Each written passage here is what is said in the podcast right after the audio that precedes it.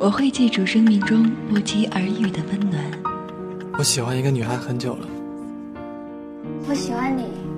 我也会记得大雨磅礴、没有带伞的日子。我清楚的知道，这个世界总是在我们失落的时候日出，而又在欢喜的时候日落。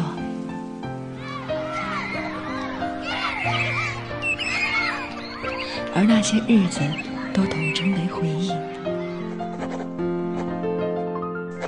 所谓的淡忘，原来都是这般简单。就像去年夹在书页间的丁香，留不住一纸清香，留不住半段时光。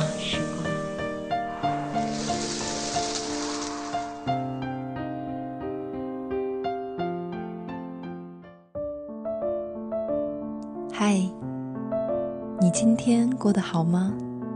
我是子涵，感谢你再一次守候在节目前，听我给你们讲故事。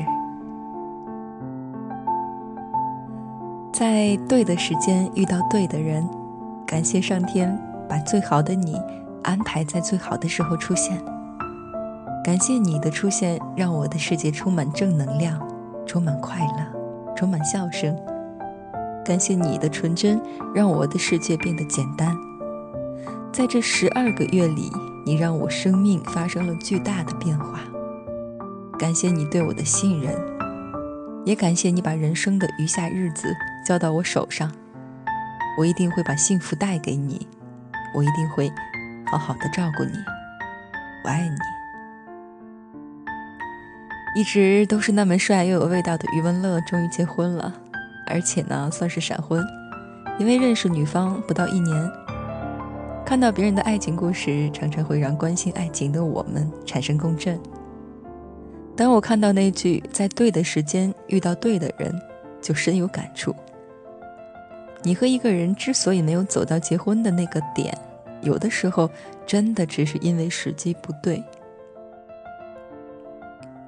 要叩响幸福婚姻的大门。需要两个人都做好了心理和人格的准备，需要两个人都有对于爱这种关系成熟的认知，或者刚好互补当时各自的认知缺陷，而无法走进婚姻的失败的感情，是一个人内心成长历程的外界反应，不代表他真的很糟糕，也不代表你真的被辜负。其实呢，爱情本没有好坏。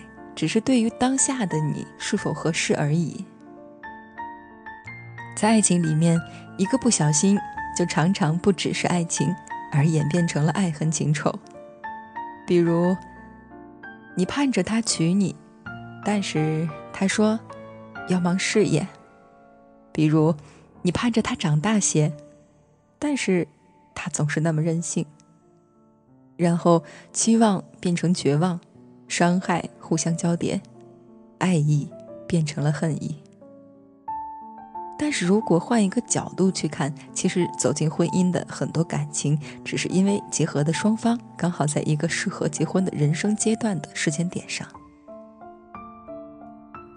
婚姻的选择，感情的归宿，更多时候是和一个人的成长需求和阶段相关，而并不是那么强烈的和爱情相关。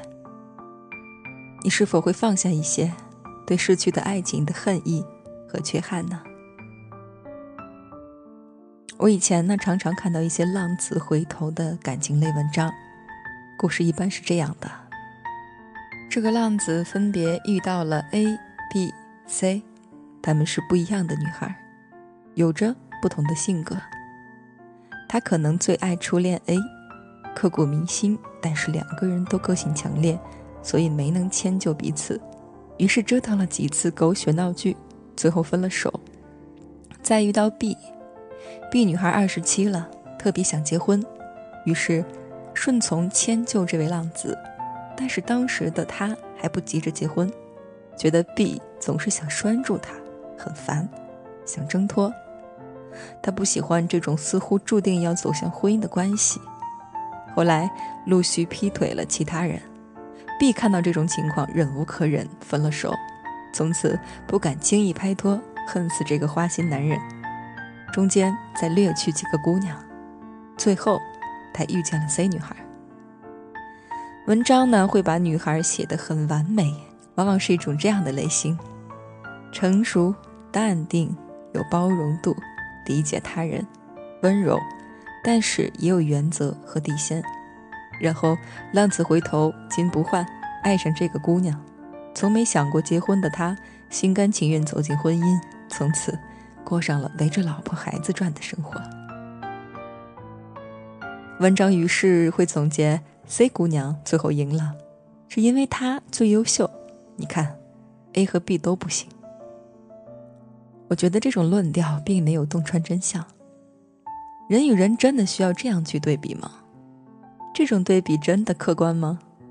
其实，浪子遇到的几个姑娘，都是刚好处在各自人生的不同时间段而已。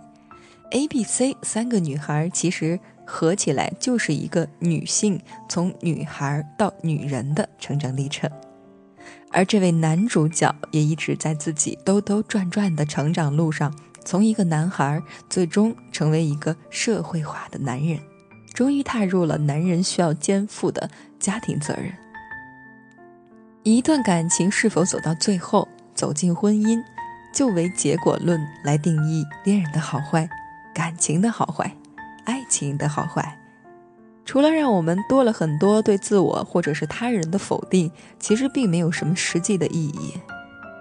爱情本呢就没有好坏，爱人也没有好坏，只是放进你的当下是否合适而已。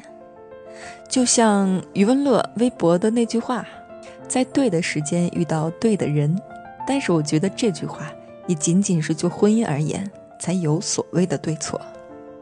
如果是对于彼此之间的感情来说，并没有什么对的时间遇到对的人，而是不同的成长阶段，不同的那个你遇到了和你展开不同故事的人。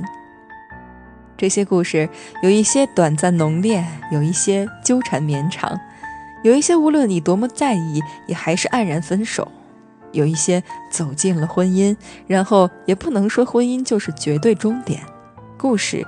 也才是进行到一半而已，哪里有什么对的时间、对的人，无非是在你成长的路上一段又一段的经历罢了。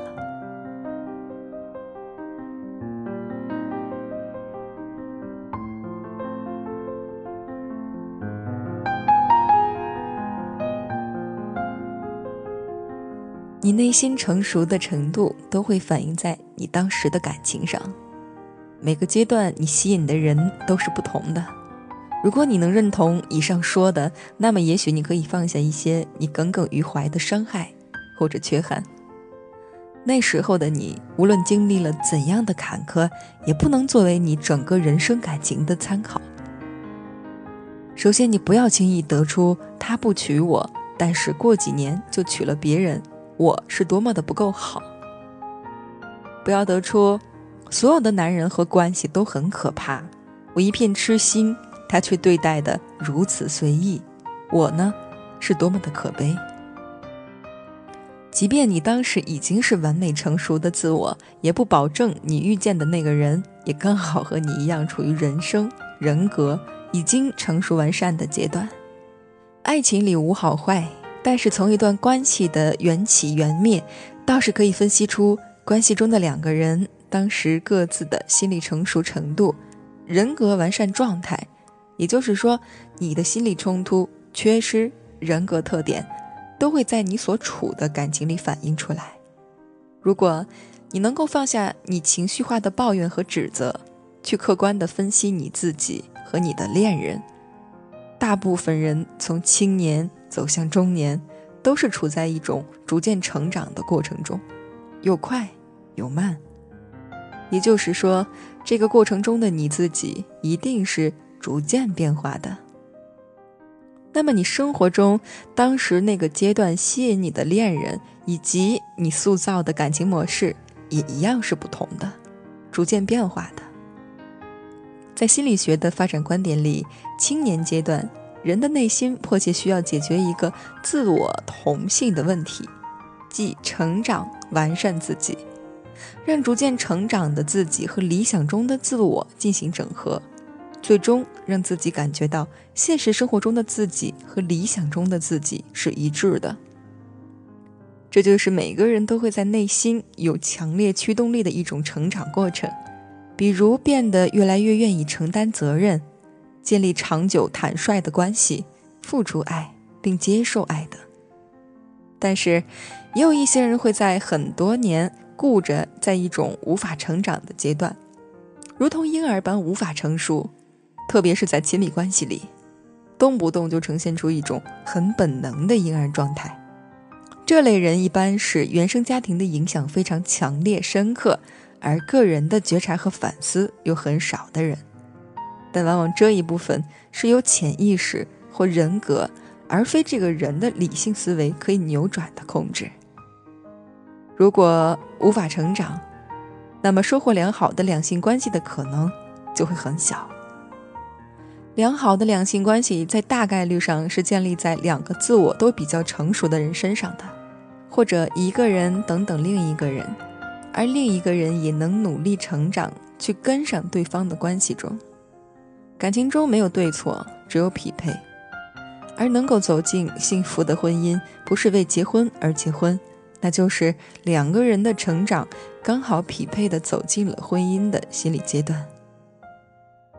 好不容易走进了婚姻的人，比如余文乐，也许真的会觉得这个女人就是最好的人。在最好的时间出现了，我好幸运。但其实，一个人之所以会有这样的感知，也建立在这个人此时此刻的自我的前提下。你的心是怎样，你感知的世界就是怎样。当你不喜欢婚姻时，比如还纠结在父母糟糕的关系阴影里没有跨出来，比如还没有力量去守护一段长久的感情时。即使遇到满分的女孩，你也会退缩，也会觉得不适应。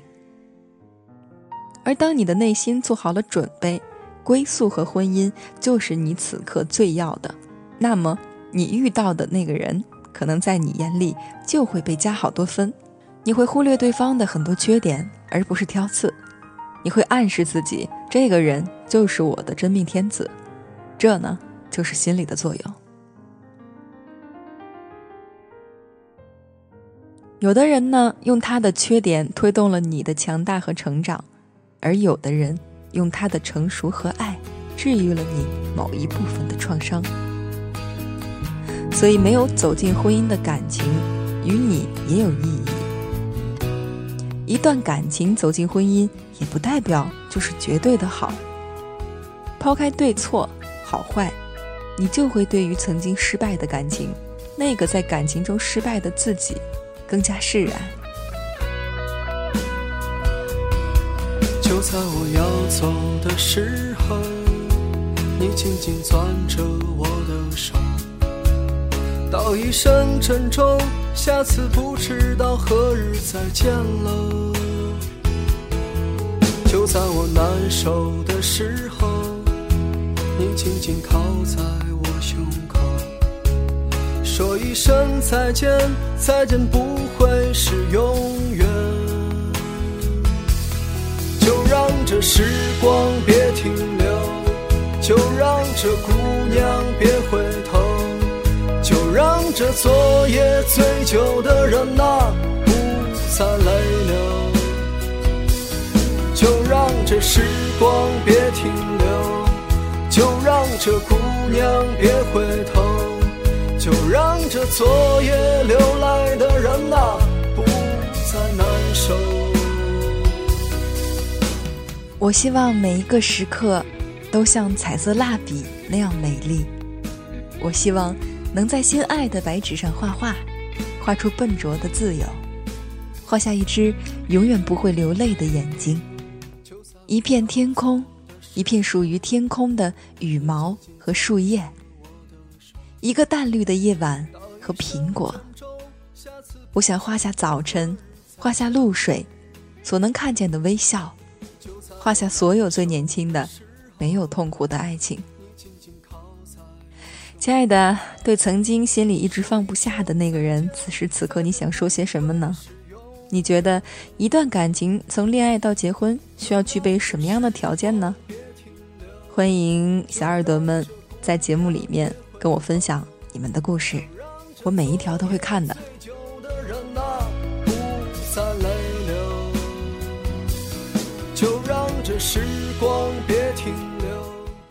好了，今天的故事就是这样，我们下期依然在木马八音盒电台，不见不散。晚安，各位，晚安，北京。就让这时光别停留，就让这姑娘别回头，就让这昨夜醉酒的人呐不再泪流，就让这时光别停留，就让这姑娘别回头。就让这昨夜流来的人呐，不再难受。就在我要走的时候。